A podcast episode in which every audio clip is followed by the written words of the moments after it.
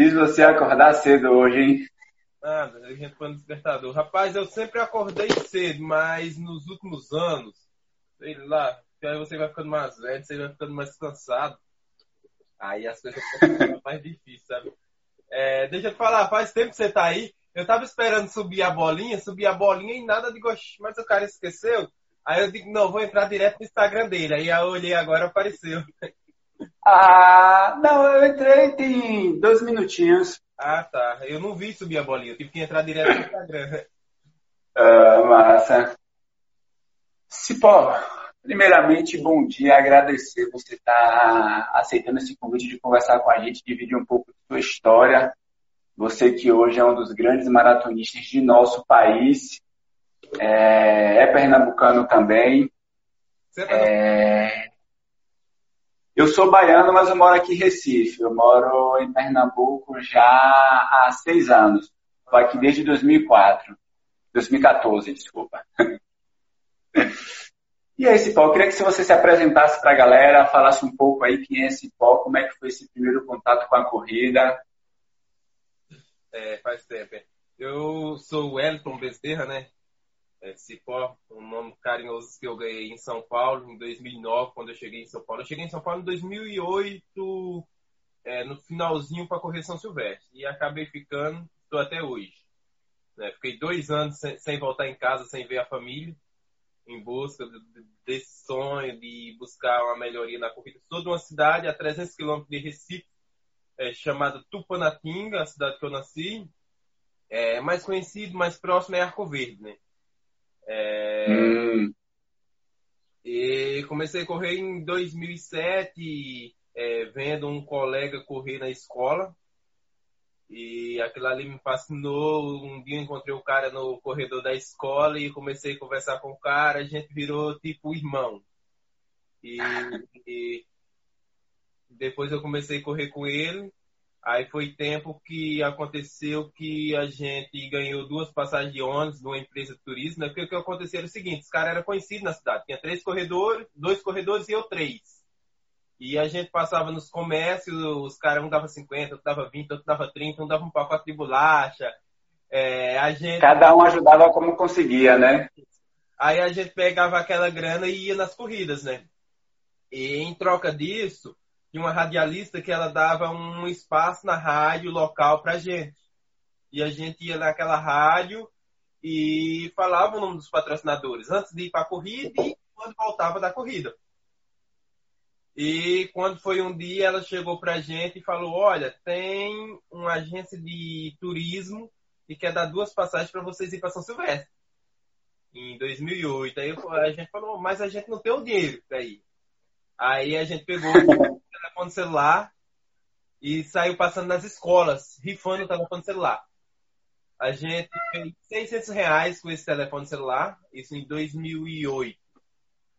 Aí juntou mais um dinheiro, tinha uma casa lotérica que patrocinava a gente, ajudava a gente, né? Pagou as inscrições e a gente pegou, veio para São Paulo com 1.200 reais, eu e o meu amigo. Não conhecia ninguém em São Paulo, eu, né? O meu amigo tinha um irmão que morava em Itapevi, e a gente veio para casa do irmão dele, ficou com o irmão dele, só que morava numa casa, morava quatro. O irmão dele e mais três. E chegou nós dois, era seis. Seis em uma casa, né? Aí, em dois cômodos. Aí o que aconteceu? É, o irmão dele arranjou um trabalho para mim de ajudante de jardineiro. Eu corri a São Silvestre, a gente correu. Eu fui 591, no meio do povão, espremido, porque quando falava em São Silvestre, lá eu, era, eu corri uns 34, 33 alto. Eu achava que eu vinha na São Silvestre, eu ia ganhar São Silvestre. Chegou aquele povo, quando o campeão veio é, quando eu vim sair no pódio de largada, acho que o campeão já estava chegando. Eu 591. Aí voltei, eu já tinha na cabeça, se eu tivesse uma oportunidade, eu ficaria em São Paulo, né? Porque eu vivi a minha vida toda na roça. Né? Eu sou, sou de família da roça e eu estava com 20 anos de idade, eu queria dar aquele passo para ter independência própria. Né? Não queria mais viver é, as custas do meu pai e tal, essas coisas. E Tipo, o meu primeiro contato com a corrida eu acho que desde criança. Da roça, correndo para um lado, para o outro, levando recados, fazendo as atividades da roça. Aí eu arranjei um trabalho em São Paulo de ajudante de jardineiro e acabei ficando. Fiquei. Aí, quando eu tava já. A saudade era grande, cara. Eu ligava pra minha mãe, não tinha celular na época. Eu ligava pra minha mãe, eu ia no orelhão, botava o cartão telefônico. Quando falava o negócio caía. Você foi para Cipó, você foi para São Paulo para correr a São Silvestre, sem se organizar para ficar em São Paulo, mas arrumou a oportunidade lá como jardineiro e ficou de vez. É, porque assim, eu não conhecia ninguém, eu não tinha nenhum conhecido. O único conhecido que eu tinha era o irmão do meu amigo. Eu não conhecia o cara. Eu, eu, eu era irmão do, do, meu amigo, né? A gente foi, ficou na casa do cara. Aí o meu amigo falou, ah, eu não vou ficar aqui não, eu vou embora. Aí a gente, logo no começo, arranjou uns bicos numa feira. Trabalhava na feira. Aí depois eu, eu peguei e arranjei um, um serviço registrado. Aí eu trabalhava uhum. de segunda a sexta no serviço registrado e no final de semana eu trabalhava na feira, né? Fazer um bico para ganhar um extra. A saudade de casa era muito grande. Quando eu liguei pro meu pai que eu falei que eu não voltava mais, aí foi, foi desespero deles, né? Que eles queriam que eu voltasse. Porque eu, eu era um cara que eu, eu sempre quis ser aquele fortão, né? Eu fazia, eu segurava a emoção. Ah, eu não vou, não. Eu, aqui que eu vou conseguir minha oportunidade. Quando sobrava um dinheiro, eu fazia uma inscrição e ia nas corridas. Aquelas corridas que só davam hum. essas coisas. Chegava ali entre os 10, entre os 5, nunca ganhava. Aí foi indo, foi indo. Quando foi em dezembro, aí eu consegui, eu conheci um professor em Barueri que foi o meu, meu antigo treinador, né? Eu treinei nove anos com ele. E uhum. aí eu fui treinar com ele, né? Eu trabalhava de sete às cinco, cinco horas eu pegava o ônibus, ia até Jandira, Jandira eu andava mais ou menos um quilômetro, chegava em Barueri, no Jardim Silveira, e treina, o treino era das seis às nove da noite. Aí eu ia segunda, terça, quarta e quinta. Não, terça, quarta e quinta. Aí quando foi um dia, ele falou, olha, é, é, eu nem pensava, eu queria melhorar, eu pegava o dinheiro do meu bolso, pagava a passagem, essas coisas, né? Aí quando foi um Sua dia... ideia era conseguir melhorar no atletismo, né? Isso. Um dia ele perguntou pra mim, pediu o número da minha conta que ia me dar o dinheiro da passagem, né? Aí eu gastava em 60 reais, mais ou menos, de passagem. Aí eu fui olhar na minha conta, tinha caído 120 reais. Eu falei, já tô ganhando dinheiro correndo. Aí foi indo, foi indo. Em dezembro tem uma corrida em Barueri que ela é super famosa, né? Que é a corrida de São Silveira, que antecede a São Silvestre. Então, uhum. a maioria dos atletas que vêm correr São Silvestre vem com essa prova. E ele me inscreveu nessa prova. E nessa prova eu ganhei de todos os atletas que ele treinava há anos. Daí eu comecei a treinar em uhum. novembro, a prova foi em dezembro e eu ganhei de todos. Quando foi em dezembro, ele me fez uma proposta. Falou, Wellington, você quer é, deixar o seu serviço e vir morar aqui, a gente consegue um lugar para você no centro de treinamento, que eles tinham um centro de treinamento muito forte, né? Que tinha vôlei, basquete, futsal, futebol de base. Era bem forte esse centro de treinamento. É o mesmo centro de treinamento que o José Roberto Guimarães usa com a seleção brasileira de vôlei. De vôlei. Uhum. Aí eu falei, e o meu trabalho? Ele falou, não, você deixa o seu trabalho, você vem para cá, eu te consigo uma ajuda de custo de 150 reais durante um ano. Só que você vai ter casa, comida, roupa lavada. E se durante um ano você conseguir entrar entre os oito do Brasil na categoria até 23 anos, o ano seguinte eu te dou um contrato de mil reais. Eu ganhava 750 com a carteira registrada. Aí eu olhei assim, pensei. Aí falei, professor, era o que eu estava querendo, né? Eu já estava com muita saudade de casa, queria, já queria pedir o serviço para ir embora, né? Eu falei, ah, vou ficar mais um tempo. Nessa época você estava pensando em abandonar o atletismo e voltar para Pernambuco, ou a ideia era voltar para Pernambuco para tentar o atletismo aqui? É porque assim, nesse momento ainda não era atletismo porque eu não conhecia nada específico. Eu botava o tênis no pé uhum. e ia correr. Esse momento era o momento que eu ia ter uma pessoa especializada para me dar todas as instruções, toda a base do atletismo. Eu já estava com saudade, eu estava querendo voltar para o Nordeste para ver minha família, né? Que eu fazia mais de um ano, né? Que era um ano e dois meses que eu não ia em casa. E para mim ficar, entrar, eu tinha que ficar até o final do ano para para tentar entrar entre os oito do Brasil. Então, o que é que eu fiz? Eu, eu teria ia para quase dois anos sem ver minha família. Aí eu falei, uhum. ah, eu, eu, consigo ficar um mês de aviso prévio, vou conversar com meu patrão, ele me manda embora e eu venho para cá, né? Eu falei, eu tenho quatro meses de seguro-desemprego, qualquer coisa eu seguro nesses quatro meses de seguro-desemprego, 150 reais, em 2010 dava, ainda era um dinheiro, né? Aí eu falei, beleza, meu serviço, peguei o seguro-desemprego, o acertozinho, botei na poupança, né? De qualquer precisão eu vou buscar lá.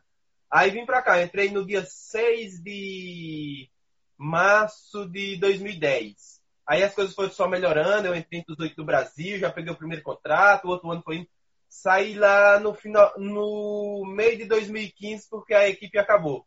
Então, desse momento, carreira só foi andando, porque eu só fui treinar, né? Depois fui estudar, consegui bolsa para estudar na faculdade e as coisas só foram evoluindo, né? Então, daí que começou o Cipó Atleta mesmo, porque antes era só Ai, que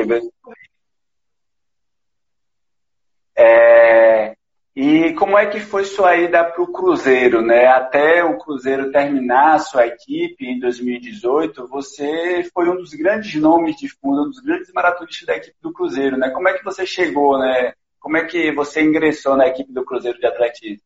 O que aconteceu no Cruzeiro foi o seguinte: em 2013, eu do nada, ainda pelo Barueri, eu tinha outros patrocínios por fora, né? Que eu corri pelo Barueri e poderia ter outros patrocínios por fora. E eu comecei a correr com uma faculdade de Brasília, chamada Gran Curso, que tinha parceria com a CAP. E eles me botaram na São Silvestre e eu era um desconhecido. E eu consegui liderar. Eu tinha sido segundo na corrida de São Silveira, né, que é essa corrida de Barueri, e eu fui para São Silvestre, eu consegui liderar sete, metade da São Silvestre. Né, uhum. na, aparecendo na TV e tudo, né? Então, no dia seguinte, eu recebi um telefonema do diretor técnico do Cruzeiro, o Alexandre Minardi, me convidando para integrar a equipe do Cruzeiro. Só que na época, hum. eu não tinha cobrança nenhuma. Se eu chegasse lá atrás, eu era o mesmo cipó. Se eu ganhasse, eu era o mesmo cipó. Não tinha cobrança de ninguém. Eu trabalhei cinco anos em Barueri, fui sempre o melhor atleta da cidade, mas era tudo natural, ninguém me cobrava. E eu tinha um salário razoável, não era tão bom o Cruzeiro me ofereceu o dobro. Só que assim, eu nunca fui um cara que eu fui buscar uma coisa por dinheiro. Eu gostei uhum. de ficar ali, ah, não, eu tô bem naquele lugar, eu fico bem naquele lugar. Então, naquele momento, eu recusei a, a proposta do Cruzeiro. Eu digo, eu tô bem aqui em Barueri, eu tenho tudo, tenho casa, comida, roupa lavada. Eu não vou pro Cruzeiro, não. Infelizmente, não vai dar, não. E eu ainda poderia juntar com outros patrocínios, né? Então, eu deixei o Cruzeiro de lado não fui. Era para a temporada de 2014. E 2014, por incrível que pareça, foi um ano muito bom para mim, né? Porque é, logo em janeiro eu fui para Brasília, corrida de reis, uma corrida super grande de Brasília, né? A segunda São Silvestre era, né? Porque hoje acabou, né? Essa corrida. E cheguei lá, tava toda a galera do Cruzeiro, é, grandes atletas, o Damião, tudo e eu venci a prova em cima de todo mundo. Né? Eu nem imaginava. Uhum. Eu, eu, eu no meio dos cinco primeiros. Mas eu não imaginava que eu ganhava a corrida de reis. Né? Eu vi os vídeos, Franco Caldeira ganhava, Aldenor, é, o Biratã também, né? Que o Biratã é pernambucano. E eu super inspirado. Grande Biratã. E eu não imaginava ganhar e eu ganhei com 29,42. Um percurso muito difícil. E nesse mesmo ano eu fui segundo no Brasileiro de Cross e fui campeão sul-americano de Cross. Foi um ano muito bom, eu subi para o Mato Grosso, ganhei muitas provas no Mato Grosso, eu ia correr muito no Mato Grosso. E quando foi em 2015, aí o Barueri começou a virar, né? Jogada, é, coisas políticas, a equipe começou a acabar, o, a bolsa atleta que a gente ganhava eles cortaram. Aí falaram, a gente hum. Eu falei, eu, eu falei com o Cruzeiro, né? Pra entrar no, lá. Aí não conseguiu. Aí eu digo, ah, o que é que eu vou fazer? Eu vou entrar no circuito caixa. Porque se eu entrasse no circuito caixa e eu entrasse entre os 10 melhores do Brasil, eu teria um patrocínio direto com a caixa. Com a caixa. Aí eu entrei no circuito caixa, que o circuito já estava rolando, né? Com meu próprio dinheiro, investi meu dinheiro e falei, vou viajar ao Brasil. Aí quando foi em agosto eu estava já liderando, quase liderando o circuito. Eu recebi uma ligação do Cruzeiro, me chamando de novo, oh, você está liderando o circuito? É, Oi, gente... sumido. Viagens. Eu falei, ah, não, com viagem eu não vou não. Se você não me der um contrato com assinado, com salário, eu não vou. Porque eu já estava quase ganhando o circuito mesmo, né? Aí foi indo, ele vendo a pontuação, tudo. Aí quando foi no final de agosto, ele me ligou de novo. Olha, eu vou te dar X de salário. Não, era um salário muito baixo, aquele que ele tinha me oferecido no ano anterior, não era nem metade. Só que eu tava sem nada, né? Eu peguei, né? Eu falei, ó, então nós assinamos por quatro meses é, esse X aqui e ano que vem a gente conversa outra coisa.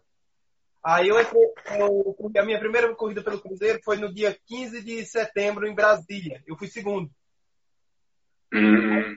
Com o circuito caixa, né? Eu virei o Brasil inteiro, tive a oportunidade de conhecer o Brasil inteiro e venci. Aí em 2016 eu assinei de novo e venci o circuito outra vez, né? Sempre com antecedência. É, em 2015 eu venci com uma etapa de antecedência, em 2016 com três etapas de antecedência. E, e aí depois disso, no próximo ano, você conseguiu melhorar o seu contrato? Sim, aí cada ano foi melhorando, foi melhorando.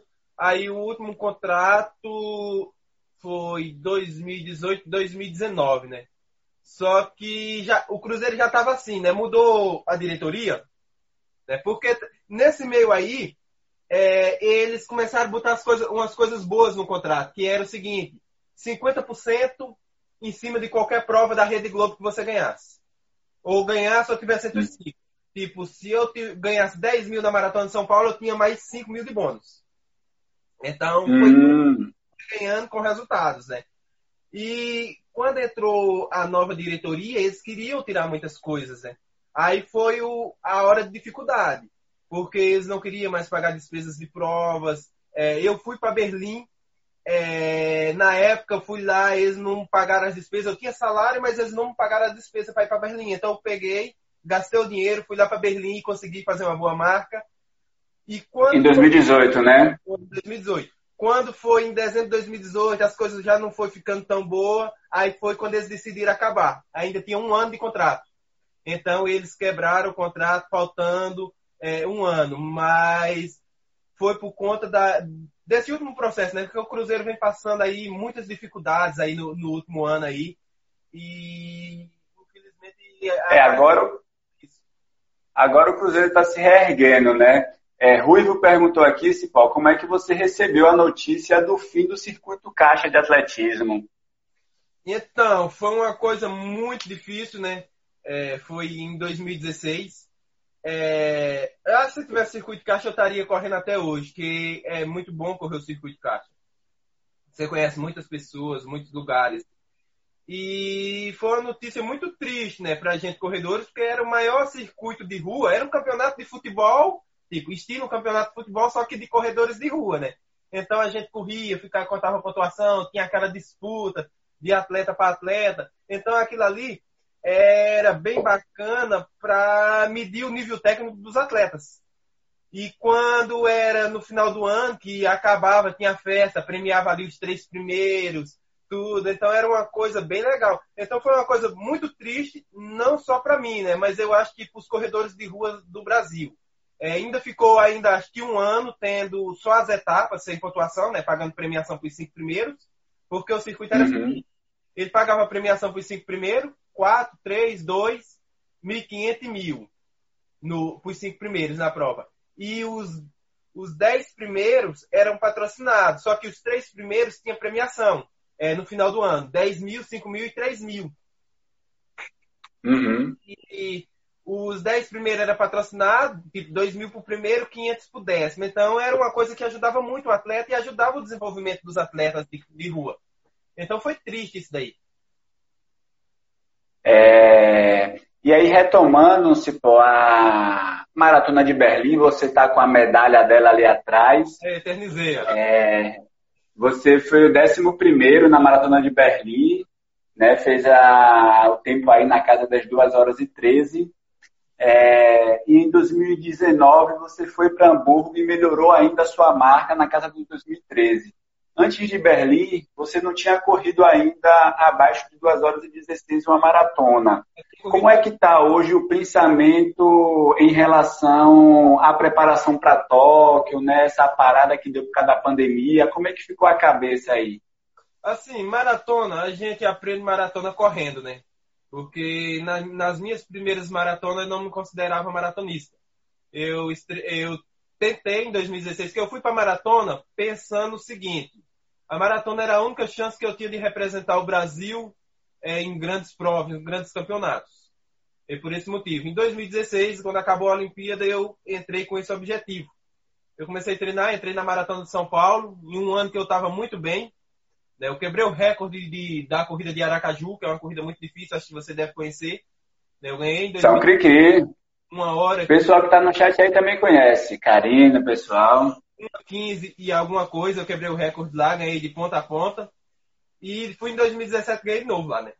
E o seguinte, e nesse mesmo ano, eu, quando eu quebrei Aracaju, eu fui dez dias depois, eu acho, eu corri o campeonato de meia maratona na, na Grã-Bretanha, né, do país de Gales. Hum. E corri muito bem lá, corri com 40.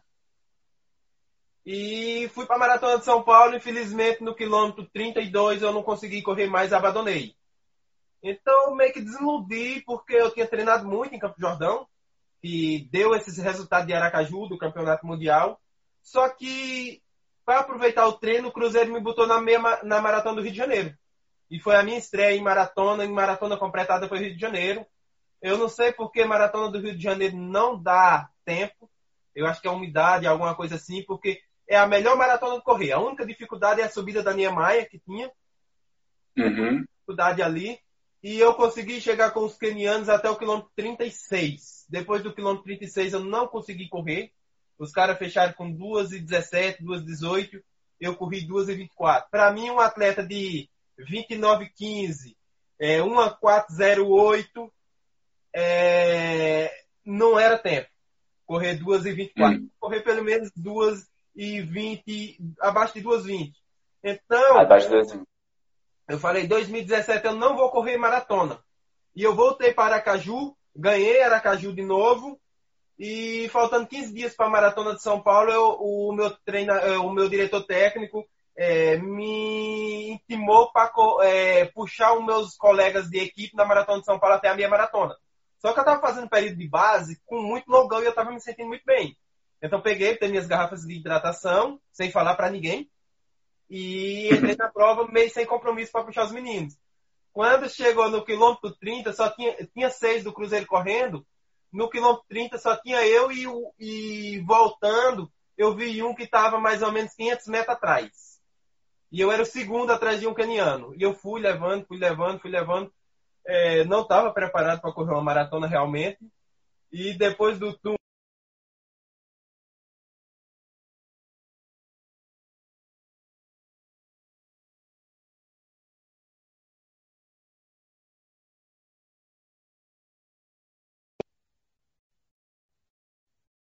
perdi a maratona por 6 segundos pro Solonei. E aí veio o projeto de Berlim, né? Eu digo, agora eu vou treinar para ir para Berlim. É, depois de São Paulo, eu me inscrevi em Berlim, já comprei a passagem e comecei Já estava a... focado para correr a maratona de Berlim, né? Isso.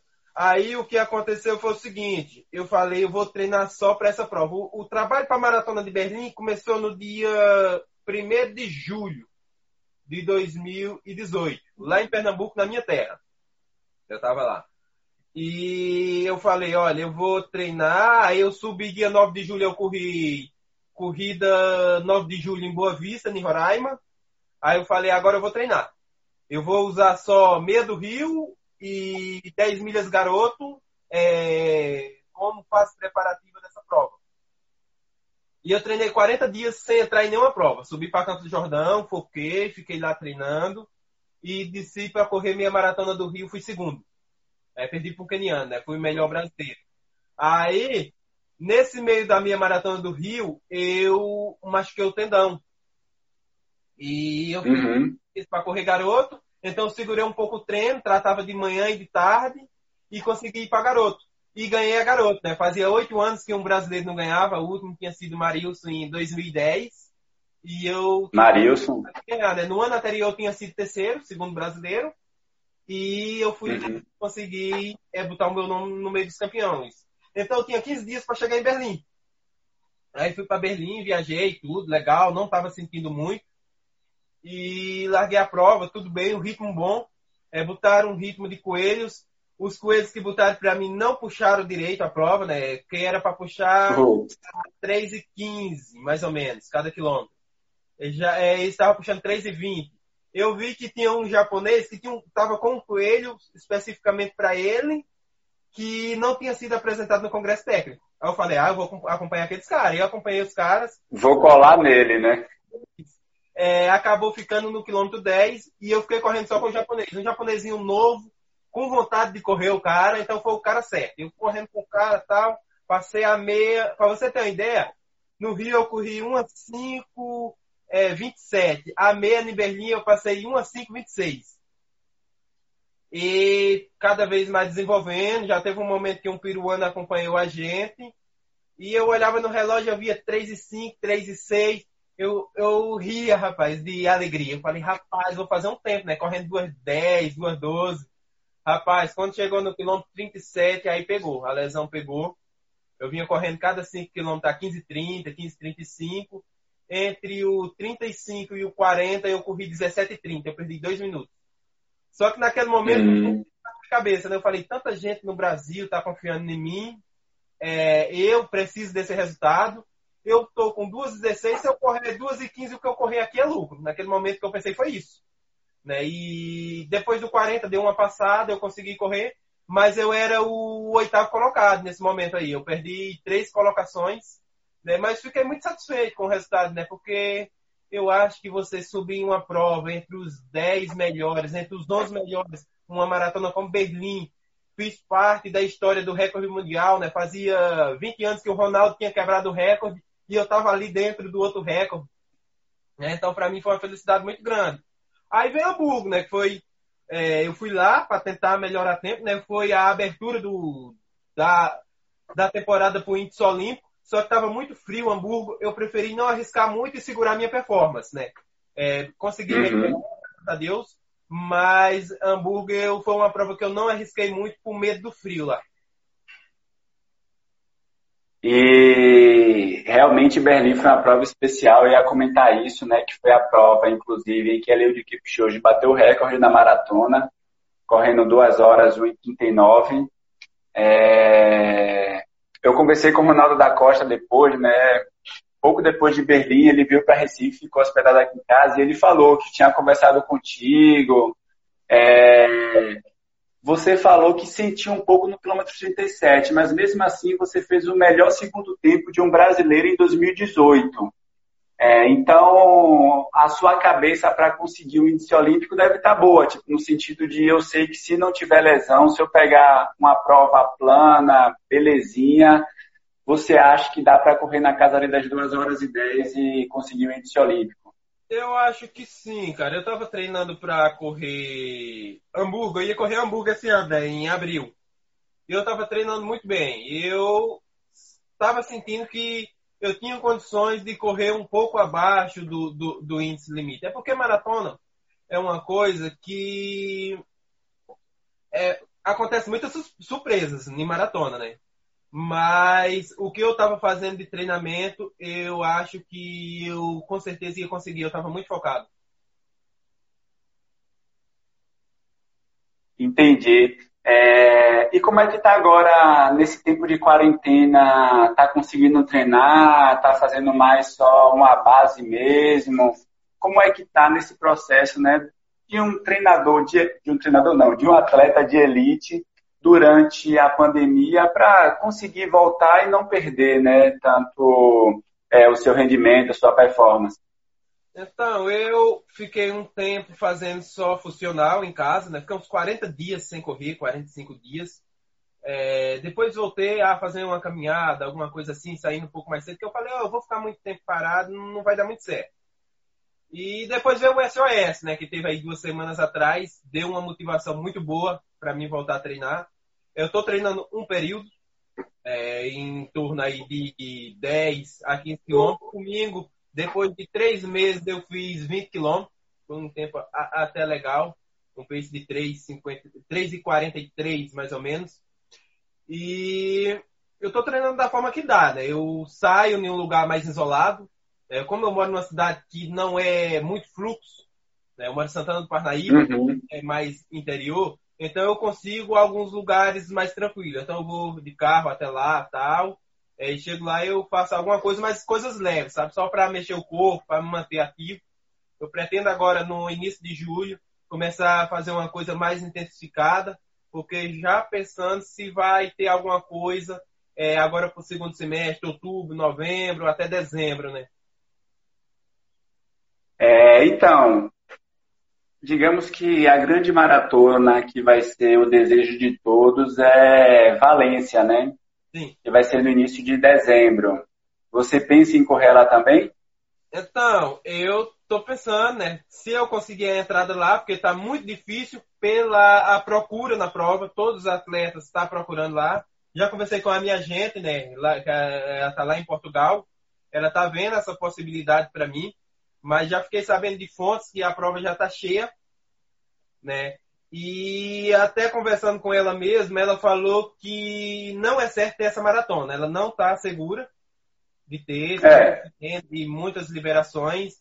Para você ter uma ideia, até a maratona de Sevilha, que é uma possibilidade da gente correr em fevereiro, na Espanha também, é uma maratona que não tem confirmação ainda. Então hoje a gente está num momento muito incerto, né? De treinar e chegar no momento não ter a prova, ou de não treinar, chegar lá e, não, e ter a prova, entendeu?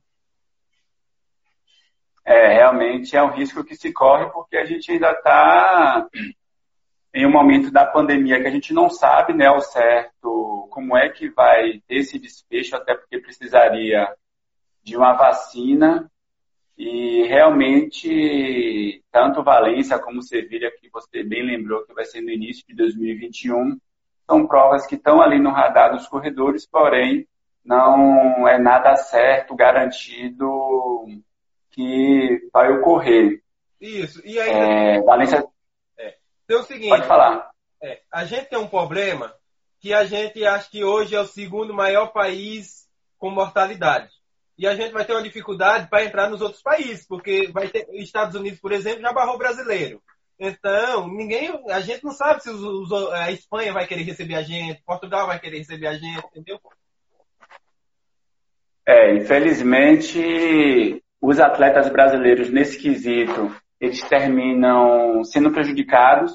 O que tem ocorrido, o pessoal perguntou aí, né, se está confirmado, se a Europa vai receber os brasileiros via de regra, o que, o que, ser, o que existe a grande probabilidade, na melhor das hipóteses, de ocorrer, é que os brasileiros precisem chegar 15 dias antes da prova, porque aí você precisa passar um, um período de 14 dias de quarentena no país, sem apresentar sintomas, e aí, a partir disso é, a pessoa conseguir ser liberada para correr. Mas aí gera um problema, né, de você ter que ir muito antes, isso envolve gastos e tal.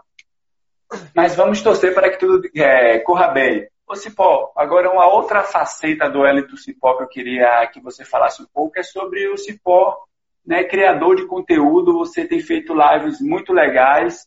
Ontem, para quem não sabe, Cipó completou 13 anos da sua primeira corrida, então tem um tempinho de bagagem. Na sexta-feira é aniversário de Cipó. Quem quiser mandar presente para ele aí, manda no direct. É, eu queria perguntar para você, Cipó, como é que você está vendo isso? Eu vi que você teve uma preocupação muito grande, em especial na live de ontem, e a gente tem isso em comum. O meu pace não é como o seu, mas o nosso pensamento é muito parecido e que você falou que estava abrindo aquele seu espaço para né, mostrar os corredores, né, para dar visibilidade aos atletas, para dar visibilidade a pessoas que fizeram história e o fato de eu te convidar aqui também é para a gente poder conhecer um pouco mais de sua história. Como é que está nesse processo da pandemia, essa criação de conteúdo? Você está participando de muitas lives como essa nossa. Como é que está esse momento para você? É o seguinte, o objetivo do canal é levar incentivo para as pessoas, né? Seja ela é, iniciante, seja ela atleta de elite, seja como for, seja corredor, né? É, eu não tenho muito tempo né? É, eu tinha uma pessoa que fazia para mim a edição, essas coisas, mas acabou não dando certo. É porque quando você põe outra pessoa para editar, não, acaba não sendo você, né? Acaba não sendo aquele é. que você quer criar. Então, teve no início, eu ia nas provas, eu entrevistava corredores, é, tudo. E acabou não dando isso porque eu tinha que treinar também, tinha que fazer o meu treinamento, essas coisas. Então eu ponho alguma coisa do jeito que dá para mim fazer, eu não faço muita edição. Essa ideia das lives nesse tempo de pandemia aí é, foi uma coisa muito boa porque a gente está conversando, interagindo, é, coisas da gente, no lugar de estar tá vendo jornal nacional, uma coisa assim, a gente está conversando coisas do nosso cotidiano, né? E eu não tenho muita edição, é uma coisa bem natural, mas é, eu quero usar esses meios de tecnologia para levar incentivo às pessoas, levar esperança às pessoas, para as pessoas sentir que, que pode. Uma, do mesmo jeito que eu pude chegar, uma outra pessoa pode chegar, pode melhorar o pace, pode até não chegar não ser uma elite, um atleta campeão de grandes provas, mas pode chegar a ser um atleta com boa performance. Isso é levar esperança para as pessoas acreditar. Então, por esse motivo que eu criei esse conteúdo, aproveitar esse negócio mágico que a gente tem, que é a rede social. Né? Hoje, com o YouTube, você pode buscar informação toda hora, a hora que quiser, na onde tiver. Então, esse foi o motivo do canal. Porque não tem atleta de elite hoje que tem um canal, né? Então eu digo, ah, eu vou ser o primeiro a criar e vou criar uma coisa é bem natural, uma coisa bem cipó mesmo, uma coisa bem eu, que eu sou um cara muito simples coisas. É, como é que é o nome do seu canal? O pessoal está perguntando para procurar lá no YouTube. Cipó Rum. Cipó Run, eu vou escrever aqui, então a galera aí que estiver acompanhando, que sair aqui da live, já vai lá no YouTube. Eu vou postar também no, é, nos stories para a galera é, acompanhar. E você tem produzido tanto conteúdo né, para o canal do YouTube como também para o Instagram. Mas aí eu queria te perguntar, porque eu vi uma das lives, eu assisti muitas lives suas, né? e uma das lives você comentava a dificuldade, que você, na verdade, você falava que você tem um plano né, de fazer um acompanhamento e uma cobertura de seus treinos mas você precisaria de uma pessoa para aquilo, né? Até porque você precisa estar focado no seu treino, precisa ter uma pessoa para estar gravando e tal. É, como é que tá, tem sido essa experiência para você de ser um atleta de elite? Precisa se concentrar no treino e também produzir conteúdo. Então, é, geralmente, quando eu vou na pista, eu faço mais depois do treino, né? Do, quando eu rodo, ou depois dos treinos intervalados. Eu não misturo as coisas, né? Às vezes muitas pessoas vêm aqui em Santana do Parnaíba assistir eu treinar, já, já veio bastante gente. Eu treino com o pessoal, converso, eu faço o aquecimento, eu falo, agora vocês treinam aí que eu vou treinar. Então o cara fica lá assistindo eu, eu treino. É, quando dá, após o treino, eu faço é, a gravação, né? Porque eu acho que também para misturar as coisas é difícil. Eu, futuramente, eu quero pegar, arranjar uma pessoa para filmar os treinos, para me mostrar. E é, o meu sonho um dia é fazer um documentário.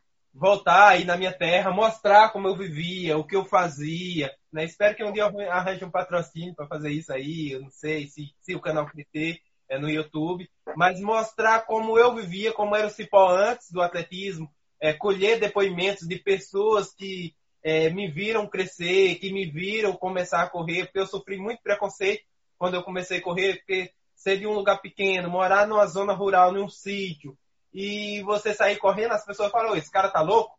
Eu recebi muito nome de louco, as pessoas iam perguntar pro meu pai, pra minha mãe se eu tava louco, né? Mas foi um louco aí que atravessou fronteiras, né? Através do atletismo. Então, eu quero levar isso aí no canal para ser de incentivo para as pessoas, né? Eu acho que não só no atletismo, mas eu acho que na vida você tem que acreditar é, no que você no que você quer. E aí buscar os seus sonhos, né?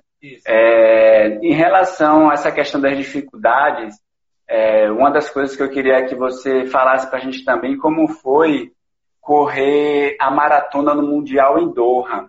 Ontem a gente recebeu aqui, né, Andréa Carroça Hessel, ela estava lá contigo na delegação brasileira. É, a maratona feminina, ela foi bem mais dura que a masculina, mas mesmo assim, a temperatura e a umidade no dia da prova masculina foi algo absurdo. Como foi correr aquela prova? Vários atletas passando mal, abandonando. Como foi a experiência de correr o Mundial de Atletismo em Doha, em setembro do ano passado? É, como você falou, né? O ano passado eu já estava muito moído, né? Porque eu tinha corrido Hamburgo, corri Jogos Pan-Americanos e fui para Doha. É, a Andrea teve comigo na seleção do PAN e teve na seleção de, de Doha. As meninas. Verdade. É, a gente foi assistir as meninas correr e o sofrimento foi tremendo. Muitas, só, muitas meninas foram para o atendimento médico. Foi uma prova muito extrema. É, no dia do masculino estava melhor, né? mas mesmo assim, Doha é aquele calor do Nordeste, muito mais. De noite. À noite é o calor que vocês sentem aí em Recife. Aí. Foi uma coisa muito... É isso, isso. Isso, foi uma, foi uma prova muito difícil por conta da quintura. É, lá não contava o relógio, contava a resistência para chegar. Né? Eu, todos os atletas seguraram no ritmo. Para você ter uma ideia, os caras que ganharam são atletas de 2 e 2. Os caras ganharam com 2 e 10, quase 2 e 11. Foi uma experiência boa. Sim, sim. Foi uma experiência boa por ter sido um campeonato mundial, mas é porque eu estava buscando, que era ir buscar o índice olímpico, eu me arrependi de ter ido para Doha. Eu poderia ter ido para o Sul-Americano em Buenos Aires, que eu tinha sido convidado, e, e, provavelmente eu teria feito o índice olímpico lá. Mas Doha, a esperança de entrar entre os 10, é, eu pequei muito com isso daí, corri 2,21 e alguma coisa, mas sofri muito na prova. De, até o 25 eu corri bem, mas depois do 25 eu só cheguei é, com a força de Deus mesmo. É, realmente, inclusive, para o pessoal se situar, né, a temperatura estava tão inóspita para o atletismo e fizeram a maratona à meia-noite para evitar, né? E mesmo assim foi muito quente. Você, pô, a Flavinha aqui perguntou se você acha que há rivalidade entre os atletas brasileiros ou fica mais em um espírito de ajuda e colaboração um com o outro, já que todos passam por dificuldade de patrocínio e tal. Como é que você vê essa questão da relação entre os atletas de elite brasileiro? Olha, eu acho que a rivalidade está só na pista, né?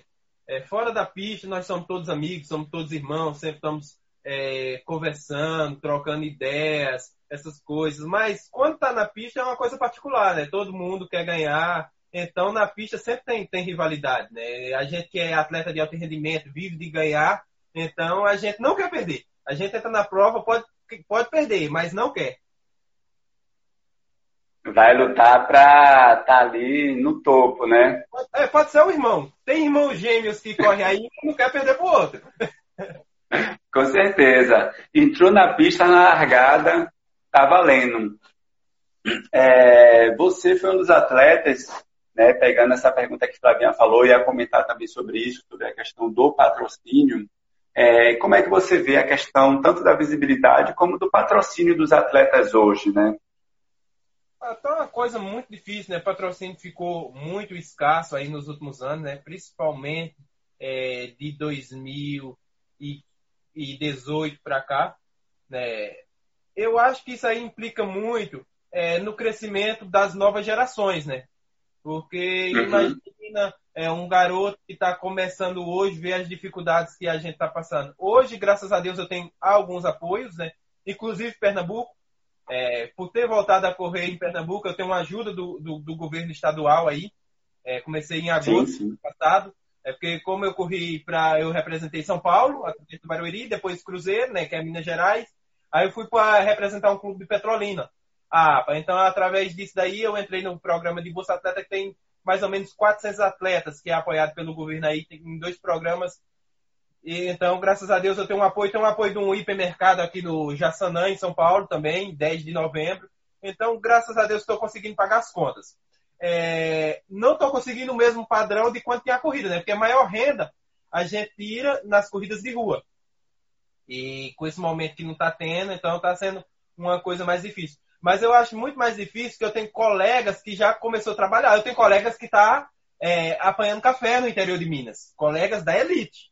Entendeu? Eu tenho colegas que, que eram do Cruzeiro que foi embora para os Estados Unidos para trabalhar lá nos Estados Unidos. Foi temporada passada e agora foi essa temporada de novo. Então está sendo uma coisa muito difícil porque tem atleta que está trabalhando e está correndo. Então não está dando para dar exclusividade. Eu, graças a Deus, no momento eu estou tendo ainda essa exclusividade, né? Mas eu não sei daqui a um ano, dois anos, como é que vai estar a coisa, porque cada vez mais está mais difícil. Ah, é. E, isso é muito triste, né? A gente vê atletas, pessoas que poderiam, né, em tendo melhores condições, como você mesmo, né? Então, se a gente pega o Cipó, né, e de 13 anos atrás e dá todas as condições de treinamento, com a estabilidade financeira, isso tanto ajuda o próprio atleta como ajuda a cultura do país, né? Então, acho que é, é, algo que esperemos que esse impacto do coronavírus ele não impacte tão fortemente também nesse aspecto de, de patrocínio, já que existe uma tendência também, né, de várias empresas aí em crise a gente não ter um aumento em relação à questão é, do patrocínio é, Cipó, planos para 2021, né? Sem considerar as Olimpíadas, né? Você hoje tem algum objetivo em mente? Como é que você está trabalhando mesmo a perspectiva do próximo ano, né? Levando em consideração que Valência e Sevilha são provas que a gente não sabe se vai ter. Como é que tá? Você está se programando para o ano que vem? Ou você está vivendo um dia por vez na quarentena? Então, eu tô com o pensamento em 2021, né? Que eu quero estar tá na Olimpíada quer ser um dos três a representar o Brasil na Olimpíada, que eu acho que é o que falta para mim para consagrar a minha carreira.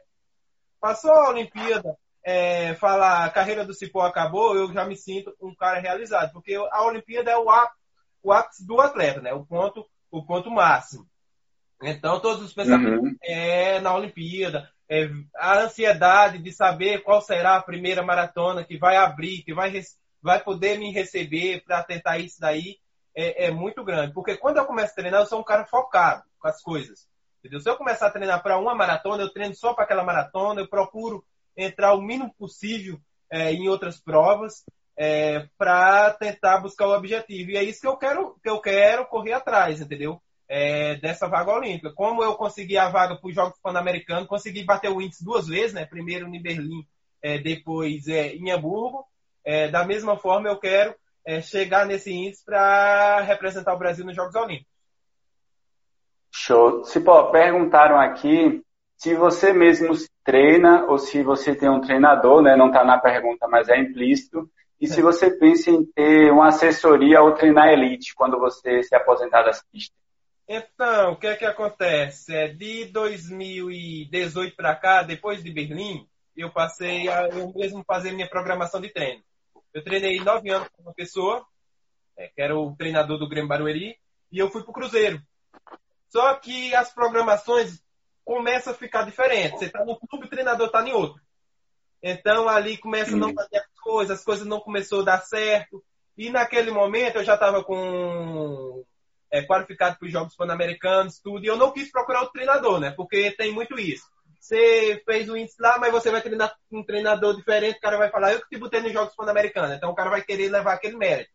Então eu, em 10 anos de carreira, eu aprendi muita coisa, aprendi muitas coisas na faculdade e eu comecei é, segurar a mesma técnica que eu tinha como meu treinador, né? A gente conversou, é meu amigo até hoje, a gente conversa. E consegui.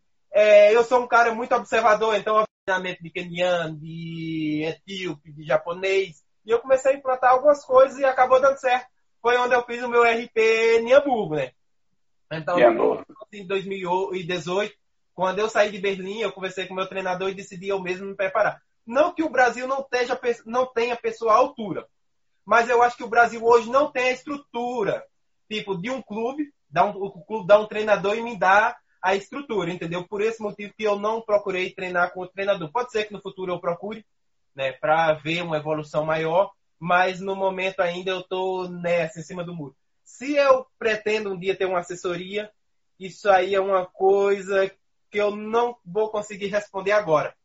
Né? Eu acho que cada coisa com cada tempo. Eu acho que eu, atleta de alto rendimento, é, treinando outras pessoas, eu não vou conseguir é, dar a atenção correta que a pessoa precisa. Porque eu acho que treino à distância é uma coisa, é, treino, você tá ali vendo o atleta treinar é outra coisa. Eu acho que para ter resultado, o atleta tem que estar é, tá sempre com o treinador dando aquele feedback. Por esse motivo que eu procurei treinar sozinho, porque eu não conseguia estar junto com o meu treinador. Eu treinei nove anos, ele vendeu treinar, ele vendeu fazendo tiro todo, toda terça e quinta. entendeu? E quando eu passei a treinar sozinho, eu senti aquela falta. Então, eu acho que para o atleta ter um rendimento bom, ele tem que ter um treinador ali de olho. Então, para mim, me dedicar a uma assessoria, me dedicar a alguma coisa, eu acho que esse processo, a distância que existe hoje, eu acho que não funciona muito bem. Ah, maravilha. Porra, com certeza. Então foca aí, né? Você é... para a pessoa, comunicando sempre, toda hora, entendeu? Todos os dias dos treinos mais, mais intensos, essas coisas. Ah, maravilha. Tipo, a gente vai chegando, cara, ao finalzinho de nossa live. Putz, cara, uma hora tá passando muito rápido, hein? É. Mais uma vez, agradecer a sua presença, te parabenizar, né, pelos 13 anos da sua primeira corrida que foi ontem, né? Os parabéns do aniversário na sexta-feira eu dou. E eu queria que deixar um espaço aí para você, para você dar a sua mensagem, sua palavra final, se quiser divulgar patrocinadores. O tempo é seu. Dê aí suas considerações finais. Só quero agradecer o convite, né? Estou aberto também, quem quiser fazer live comigo, essas coisas. Eu acho que é, a gente tem que contribuir um pouco é, com o que o atletismo deu pra gente, né? Então, esses momentos aí são, são muito especial. É, cara, eu vou deixar, já que você abriu o patrocinador, né? Deixar registrado aqui os meus apoiadores, é o governo de Pernambuco, através do Bolsa Atleta, é, o Hipermercado Bergamini, lá no Jaçanã, é, a Duque Nutrition, que me fornece suplemento já faz aí uns dois anos. A Quali Studio, que é um estúdio que me ajuda na preparação física através do Pilates. Eu não faço musculação já faz uns cinco anos. É, escolhi o Pilates e acabou é, dando certo. E quero agradecer Opa. a vocês aí é, por tudo, né? Pela energia positiva, pela torcida, porque eu acho que os resultados que eu faço não são só meus, né? São de todos vocês. E para mim, o que mais importa, independente de qualquer pódio, é eu ouvir uma pessoa falar, ah, eu vou ter uma inspiração para mim. Eu saber que eu inspiro outras pessoas, para mim é uma inspiração muito grande para mim ter forças é, para poder estar tá lutando no dia a dia. Não é fácil, é dolorido. Ser atleta de alto rendimento é uma coisa dolorida. Já pensou, vocês que são amadores sentem dores. Imagina a gente que está treinando aí no extremo o tempo todo. Então, eu acho que tudo na vida é acreditar, né? 13 anos atrás, lá em Pernambuco, eu jamais imaginei. Eu não conhecia a capital do meu estado, Recife.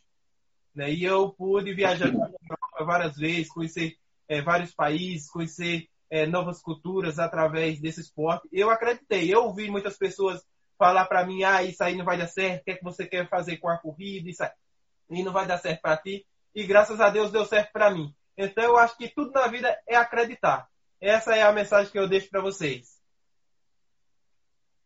Valeu, Cipó. Então é isso, galera. Várias mensagens aqui, Cipó, te parabenizando, falando que são seus fãs, que estão apaixonados pela sua humildade.